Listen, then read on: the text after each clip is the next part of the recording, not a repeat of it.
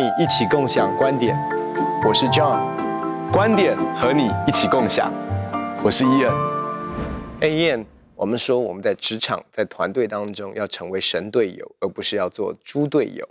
我们怎么样能够在职场当中发挥神给我们的影响力，成为团队里面的神队友？当我们问这个问题的时候，我们会说神队友是谈到说这个队友非常的神奇，非常的厉害。但是对我们基督徒来说，另外一个很重要的事情是，神队友就是像神的队友，嗯，活得像神的队友，能够彰显出神的生命的队友。其实这个也是我们很多基督徒在职场当中，我们其实希望能够不只是我们传福音，而是我们真的活出福音来，我们真的表彰出福音来。那我们怎么样子让我们的职场上面有突破，而且我们能够表彰出神？那么其中一个关键就是我们之前曾经提过的。给予，嗯，因为给予不只会使我们成功。我们谈到说，给予者其实在他们在职场上是更成功的，他们的人际网络反而是更大的、更真诚的、更持久的，而且跟他们互动过的人，其实是更乐意跟他们合作，更乐意跟他们购买，更乐意继续来买他们的服务，因为他们是一个给予者。呃，大家都喜欢给予者。那其实给予者不只是会成功。另外一个给予者表彰出神的本质，为什么？因为神是一个给予者，是对是神给我们这个生命的气息，对不对？他创造了人，然后把这个向他们吹气，使他们成为有灵的活人。神给了我们自由意志，神给了亚当跟夏娃伊甸园，神给了他们祝福，让他们能够生养众多，遍满地面，治理这地，能够管理所有一切的生物，海里的鱼，空中的鸟，地上各各样行动的活物。所以。神给予这一切，包括约翰福音三章十六节，我们就知道，当人进到罪当中的时候，可是天父仍然将他的独生爱子耶稣基督赐给我们。神爱世人，甚至将他的独生子赐给他们，叫一切信他的不至灭亡，反得永生。所以，神给我们爱，神给我们他的独生爱子耶稣，耶稣把他的生命给我们。所以，我们可以看见，神是一个给予者。如果我们真的活在给予的这样的生活模式里面，其实我们是更表彰了神他自己，这就是为什么耶稣告诉我们说，施比受更为有福。所以不是只是我们给予，不只是因为我们会更蒙福，其实也是我们表彰出了神他自己的生命。我好喜欢你这样的解释，神队友，因为通常我们觉得。啊、呃，神队友的相反就是猪队友。可是从来没有想过，神队友其实是彰显出神的生命，也就是我们每一个基督徒的呼召，就是要长大成熟，满有基督长大的身量。是，呃，我我我觉得，其实怎么样活出耶稣的生命，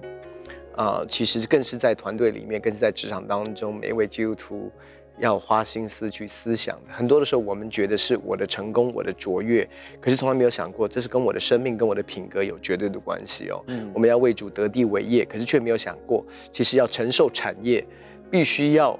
某种的身份跟身量，才能够去承受产业。这就是为什么以色列人当他们出埃及的时候，那一个世代其实没有办法进到应许之地哦。其实某种程度我们可以这样讲，他们的生命跟他们的身量，或者是他们的思维，拦阻他们进入到神为他们预备的产业的里面。所以对第对对每一位基督徒来讲，我们在职场上面，如果要为主做盐做光，其实我们的生命、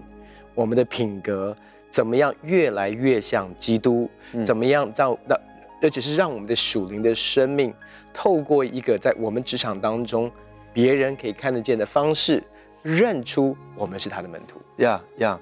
啊，我威提香牧师呢，他他啊，他其实给我一些很好的影响哦，因为他我们都知道他建立了一些啊慈善的机构，像食物银行、像蒲公英杂志、像基督教今日报。那么他他就有一次跟我谈到他生命中有一个八字真言，他谈到说，向神活着。说其实我们很多时候在职场当中面对很多很多挑战的时候，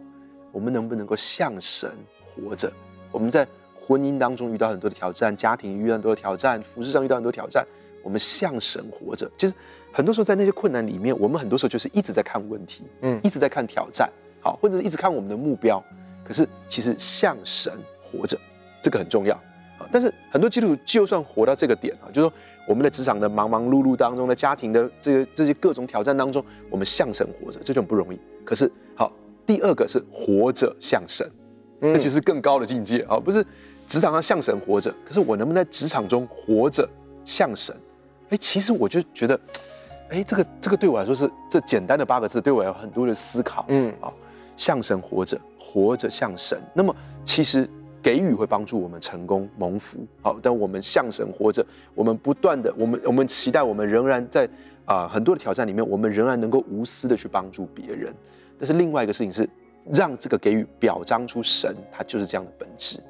但另外一个事情就是说，我们就问说，那给什么？我们到底能够给什么？其实我觉得很宝贵一件事情，就是我们能够给我们的长处，把我们最擅长的东西给出去。好，因为我们也很难把我们没有的东西给出去，所以我们把我们最擅长的东西给出去，这个是在团队、在职场当中就是一个很大的祝福。神创造我们每个人都是都是独特的。我怎么样？第一个是发掘我的恩赐、我的才干、我的能力，然后在团队当中把我的那一份带到团队里面来贡献、来分享，然后来付出。对，我觉得这是一个非常重要的一个在团队当中，呃呃，成为一个好队友，成为在团队当中成为一个神队友，这是最基本的，你要来贡献的。法国的神学家德日记呢，他曾经这样讲过，他说。我们每一个人都有无法言喻的独特性，嗯，就是我们每个人都是非常非常不一样的。啊，就是包括你有三个孩子，我们两个孩子，我们的孩子呢，其实他们是同样的爸妈生的，嗯，而且其实我们试试着给一样的爱。啊，我们也是给孩子一样的教导，可是为什么每个孩子都是完完全全的不一样？他们是完全独独特的，他们是完全不一样的个体。那么，其实他谈到说，这个独特性是需要欢庆。而不是需要消除的，嗯，在很多的团体里面，好像很努力想要消除掉那些独特性，其实应该要欢庆每一个人的独特性。是，另外一个事情就是说，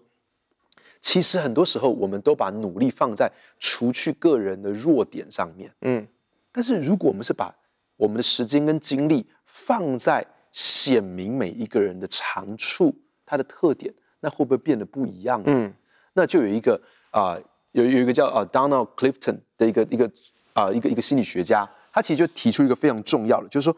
他期待把每一个人的天赋塑造起来，而不是花时间努力去消除掉他们的弱点。所以他做出来这个结果，就是你跟我都非常熟悉，叫叫做 Clifton Strength Finder。嗯，对，就是他们就是真的去把每一个人天生有不同的天赋能够找出来。嗯，我觉得真的是当我们找到我们的天赋。在我们的天赋当中，能够更多的去啊、呃，让它成熟，更多的显出它的亮点。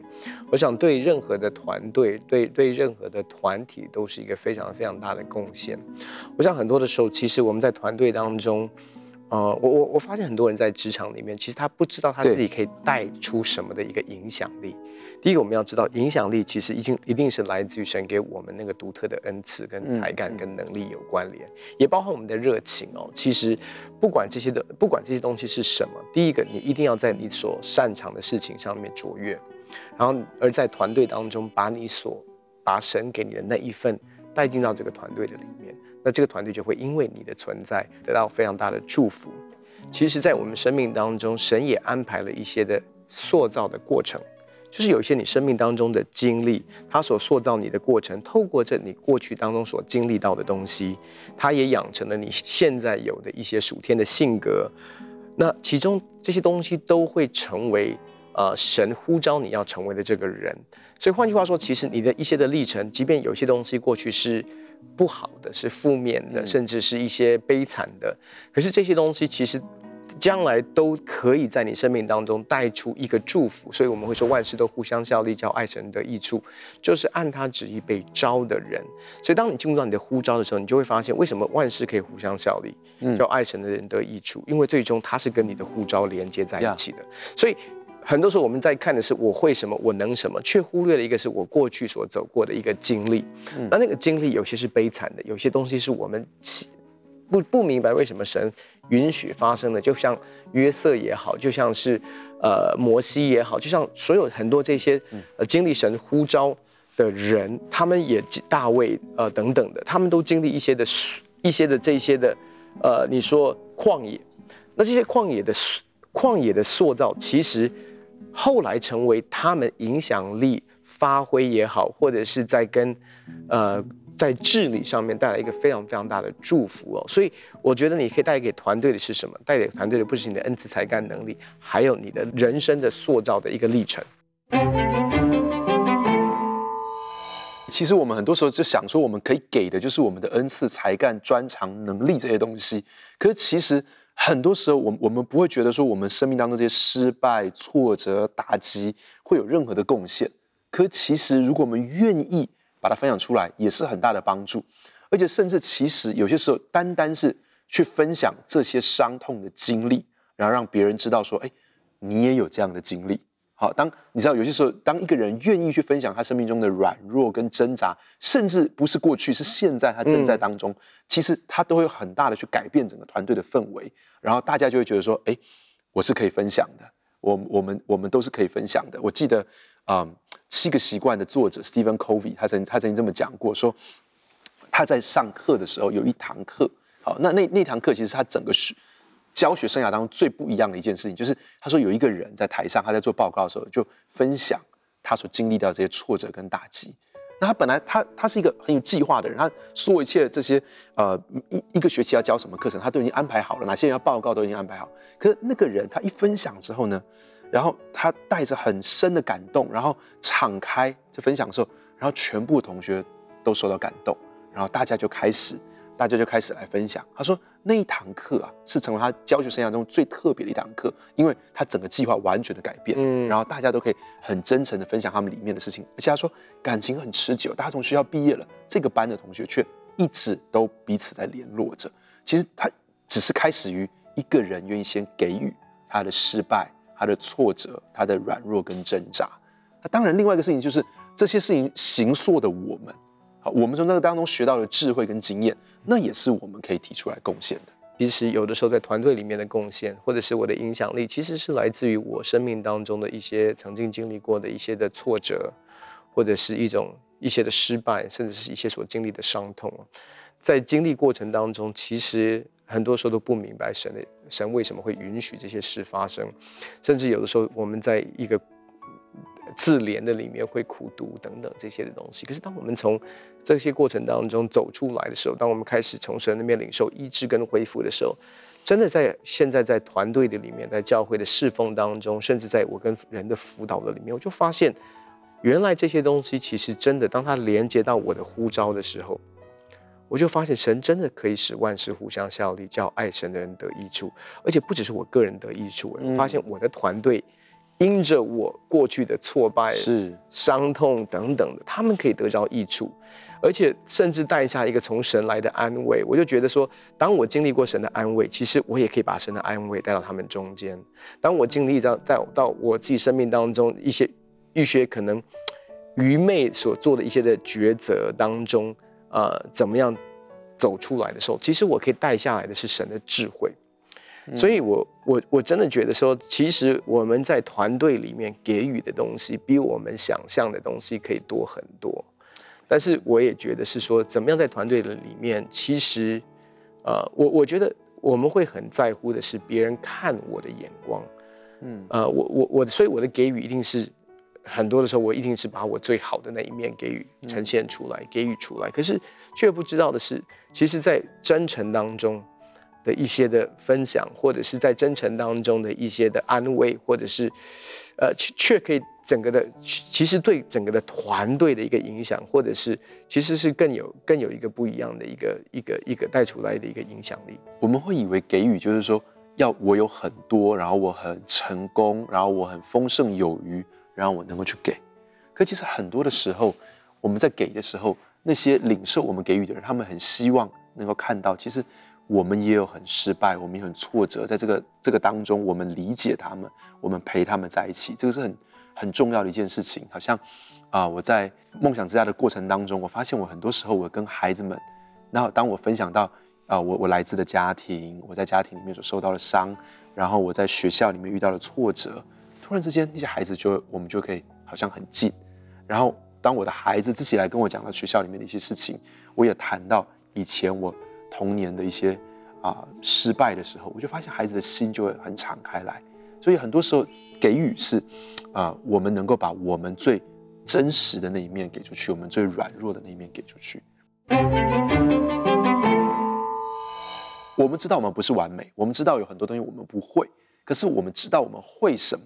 其实，如果你去看所有的领导者，他们每一个人都知道他们会什么，他们不会什么，然后他们竭尽所能的，他们不会去隐藏他们的不会，可是他们尽力的把他们会的、他们能够的，把它发挥到极致，而且能够分享出去。这是常常是一个好的领导者的特质。这其实他们会的都不一样，好像我们知道说那个啊、呃、，Clifton Strength Finder 里面会，他们其实是有三十四种的天赋，对不对？嗯、好，这三十四种不同的天赋。那其实，二零零八年的时候，在佛罗里达州大学有一个有个教授叫 Tim Judge，他就研究了七千五百个年轻人。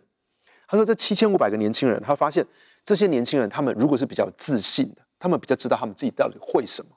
然后他发现说呢，二十五年之后呢，这些年轻人的教育程度，这这是个跟了很长的一个研究，就是说二十五年之后发现这些年轻人的教育程度更高，职场上的表现更好。甚至他们的身体更健康，嗯，好、哦，他们在各项的指标上面，这些有健康的自信心的人，其实都是更好的。那这些优势跟长处，其实如果你去分析，其实是是完全不一样的。它大概分四大类。第一类呢，就是跟执行面有关的，就是说这个是可以把事情做好的。嗯，所以这啊啊、呃呃、Clifton Strength Finder 里面就是说，它有第一种是执行类，就是你可以把事情做好的。第二种呢是影响力类的。就是你可以去发挥你的影响力，你可以把讯息传递出去，你可以把你的意向，你可以把你的感动讲出去，你可以沟通，这个就是在沟通上面比较擅长的人的。好，那这是一种。第三种呢是维系关系的能力，他能够去建立友谊，他能够去打造团队，好，他能够把大家团结起来，这种是关系上的。第四种是策略思考的，所以他可以去想关于未来，他可以去想关于策略。他可以想关于怎么做，所以其实你会发现说，每一个人，如果我们去想，每一个人都有长处，不一样。有的人是可以把事情做好，有的人是有非常策略的思考，有的人是会非常会去沟通，很会去影响别人，有的人是能够建立很深、很真诚、很深远的关系。重点也是，就是当我们明白我们的独一无二跟我们的独特性，我们才能够活出那个真正的自信的里面。不然的话，很多的时候，其实我们在团队里面，在人际关系当中，其实。我发现，通常会在那边邀功的、抢功劳的，或者是表面上看起来比较自大的，其实说真的，说穿了，其实他们内心是非常没有安全感，嗯，跟内心是非常非常的自卑的，嗯嗯。我想，真的要做一个神队友，其实我觉得在，在在职场当中有太多太多的猪队友的行为。呃，在圣经里面其实也有哦。我想在福音书里面的这个十二个门徒，基本上他们在互动当中，就是这十二个人加起来，其实反而我们看到他们不是带出来一加一大于十二哦。其实，在这个当中有很多的内斗也好，内耗也好，在彼此争论谁为大，谁要为首。呃，对耶稣所说的话有很多自己的自自己的一些的理解哦。可是我觉得。可是我我我这我也发现一个一件事情，就是当他们从福音书里面进到使徒行传的时候，都变成神队友。嗯啊，特别在五旬节的的的那个那一刻，彼得站起来讲了一篇道。以前过去他们是彼此在竞争的，彼此在争论谁为首，谁为大。可是那一天，其实我看见到的是，我看见到的是其他其他的使徒们对他的成全也好，或者是认出在他身上的那个职分。也感受到这个 moment 是他要站出来讲的，那我就在想，其实我们怎么样 recognize，怎么样认出在每一个人身上的那一个特质，而且也 recognize 在这个时刻，对，是某一个人要发挥他的功能，对，或者是说站在那一个 moment，然后呢，会为那个人给他做好，作作为那个人最好的一个。一个鼓励也好，或者是拉拉队，我觉得这是其实是在人际关系里面一个非常非常重要的要素。在《发现你的领导天才》这本书里面，他就讲说，很多组织跟团队，他有一个很大的错误，就是说那个团队的人呢，都在模仿那个负责人哦，那个领袖他的特质、他们的优势，结果就发现说，这个团队都是同一种特质的人。那他说，常常在市场发生一个很大的变化的时候，就暴露出他们缺乏多样性。那其实，其实我我想在嗯这些十二个使徒里面，他们每个里面就好像你所说的，他们完全是不一样的个性跟特质。嗯、可是正是因为如此，所以他们可以非常的互补。彼得、约翰，他们是非常非常互补的。保罗、巴拿巴，他们是非常非常不同的。可正因为如此，他们会是一个非常好的团队。所以很多时候，嗯，不，我我们真的是很需要说，让每一个人都能够表现出。有些人，有些人说，哎，我认为，我以为在团队里面一定要是那种很策略性思考的人，那才是很厉害，或是很会沟通的人，那才是很厉害。可其实，任何一个团队少不了把事情做好的人，少不了能够把关系维系起来、建立起来的人。所以，其实当每一个人都看见你，我们的身上都有非常独一无二的天赋，而且我们就欢庆这件事情，而且我们在团队当中都是不可少的。如果我们不把我们这份给出来，那我们就不会看见团队更加的欣欣向荣。所以，当每一个人看见自己有这样的天赋，而且乐意把它给出来的时候，那我们就会是个很好的团队。不只是团队被成全，公司被成全，我们自己在这个过程当中也被成全，也会更加的喜乐。